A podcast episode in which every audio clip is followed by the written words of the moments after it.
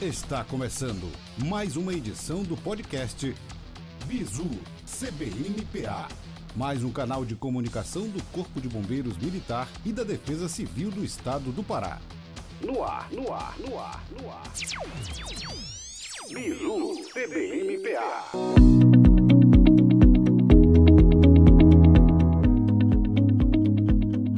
Nesse primeiro podcast do ano de 2021, direto do Comando Geral do Corpo de Bombeiros Militar do Pará e coordenadora estadual de Defesa Civil, eu sou a soldado Bianca Oliveira e seja bem-vindo a mais um episódio do Bisu CBMPA, o nosso podcast oficial. Hoje eu estou aqui com a Major Daniele, que é psicóloga na corporação. E, Major, nós sabemos né, que janeiro é considerado é, um mês em que a gente foca na saúde mental. É, mas assim, para explicar um pouquinho para gente por que foi escolhido janeiro e por que o branco. Ok, bom dia. É, janeiro branco, né? O janeiro ele nos remete a início, né? Um momento em que a gente é, repensa como é que foi o ano passado, faz planos para o novo ano, né? Então é um ano, é um momento de reflexão, na verdade, né? Que faz a gente se voltar para a gente mesmo, um momento de autorreflexão, né? E o branco, ele nos remete também a, a início, né?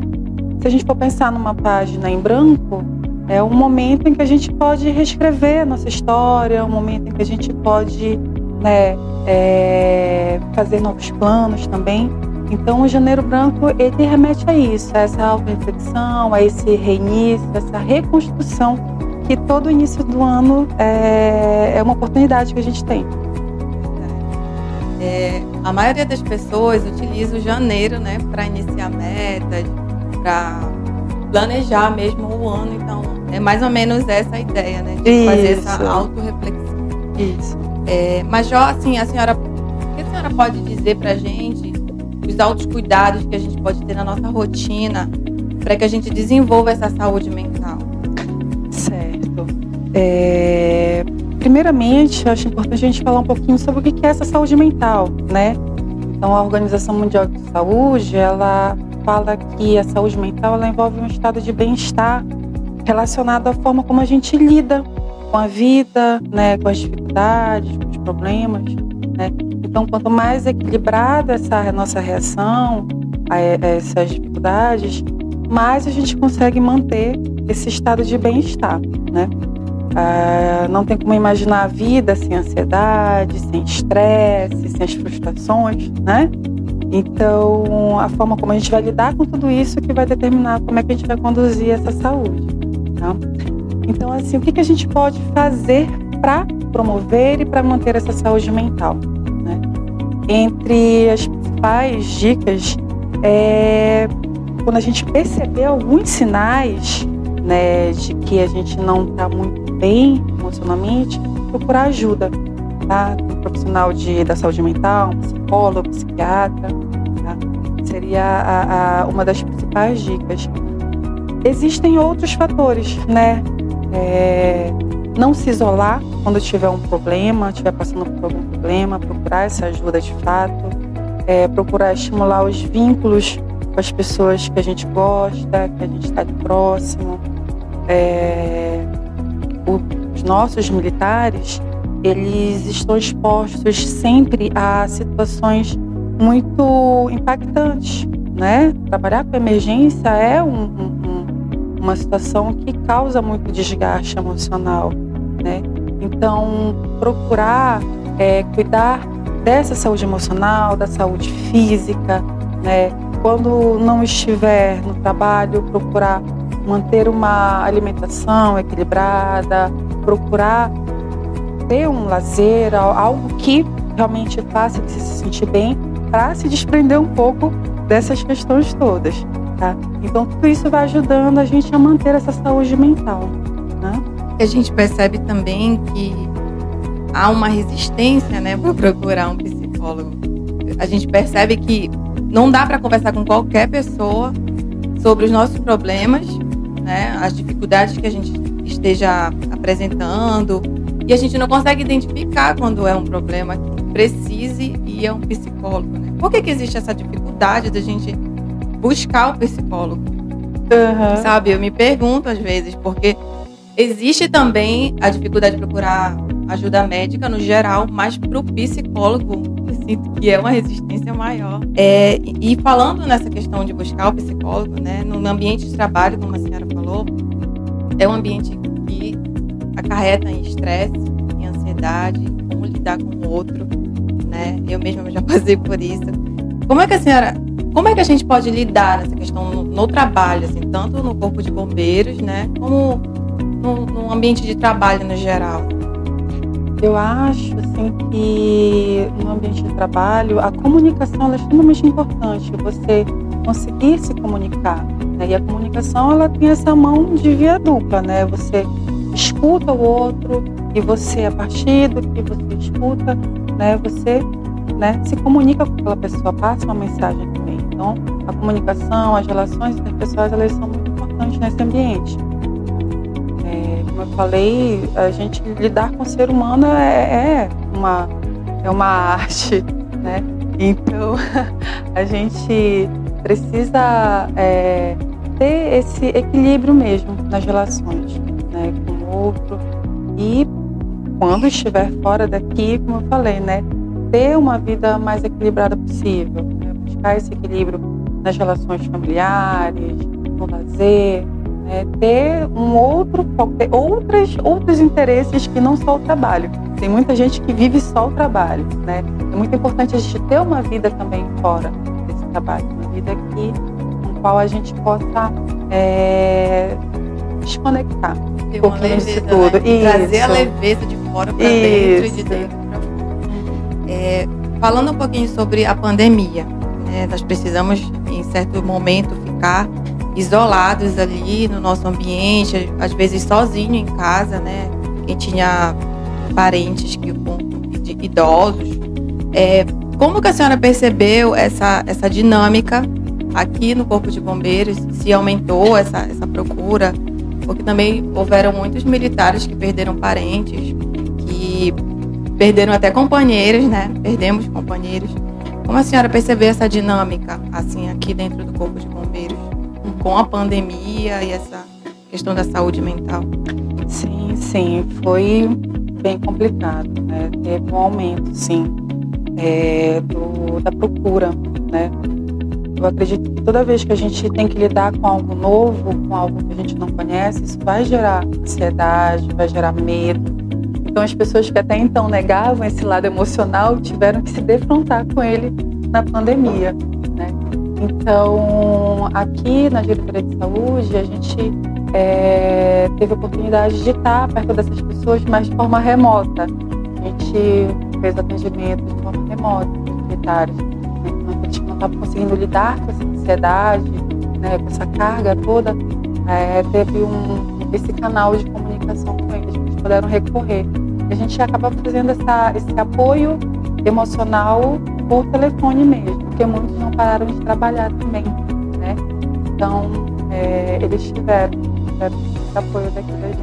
Existem também aquelas pessoas, né, que têm uma capacidade de lidar com essas dificuldades maior do que outras. Assim, como é que a gente pode promover no nosso, no, no, nos ambientes que a gente vai, no nosso trabalho, na nossa casa, promover é, atitudes e, e, uma saúde mental, assim, tanto para a gente quanto para aqueles que nos cercam. Assim, o que, que a gente pode fazer para ajudar? Porque às vezes a gente não sabe nem como se ajudar, mas é importante a gente saber que o, a, as nossas atitudes elas refletem no outro muitas vezes, né? Desencadeiam ali uma, umas situações que a gente não tem nem noção. Hum. Então, assim, eu pergunto para a senhora o que a gente pode fazer no nosso dia a dia para promover para o outro essa saúde mental também. É assim, quando a gente lida com o outro, né, como eu falei, é, é, é difícil, né? É, na verdade, a gente tem que, primeiramente, olhar para si mesmo. Se a gente consegue manter a nossa saúde, manter a nossa serenidade, isso já dá uma tranquilidade, né? Então, a gente perceber os nossos limites, a gente fazer essa auto-reflexão, a gente entender que a vida ela não é esse mar de rosas sempre, né? Que a vida ela é feita desses altos e baixos. Na verdade, ela oscila, né? Uma hora tá bem, outra hora não tá. Então a gente entender que a vida ela é isso, que ela é feita de ciclos, né? E que esses ciclos se encerram e se iniciam o tempo inteiro, né? Assim como as relações, né? As relações humanas elas são assim, às vezes elas iniciam, tem um início, meio e um fim, né? A gente entender que isso faz parte da vida. Tá? É... Eu acredito que a vida ela não é só essa felicidade que todo mundo prega, ela envolve sofrimento também. Esse sofrimento, às vezes, eles vêm e vem o sofrimento para justamente mostrar que a gente é ser humano, né? Que a gente é de carne e osso, né? E que a gente pode sim superar. A gente pode continuar mesmo diante de tantos problemas. Eu percebo é que a gente não é ensinado a passar pelas dificuldades. A gente só é ensinado a buscar a vitória, os saldos positivos, mas quando a gente começa a vida adulta e passa por esses momentos de crise, aí vem, né, vem um desespero, um, uma falta mesmo de, de, como lidar com isso. É, eu mesma passei por isso, essa questão da ansiedade, que eu não sabia lidar com as coisas que estavam acontecendo na minha vida, né? E assim, eu tive que buscar ferramentas, busquei também, né, a ajuda de um psicólogo, e, e, achei, e busquei também outras ferramentas para me dar essa base que a gente não tem, uhum. né? E muitas pessoas passam uma vida sem ter.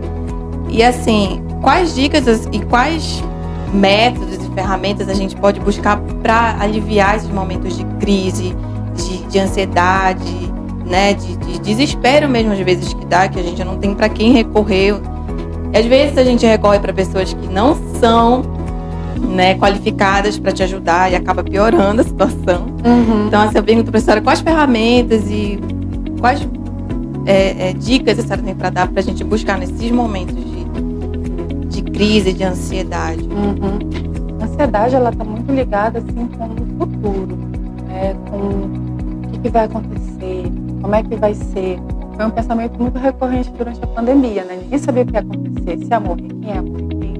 Então, assim, é, uma dica é você não focar tanto nesse futuro, viver o hoje, viver o agora, né?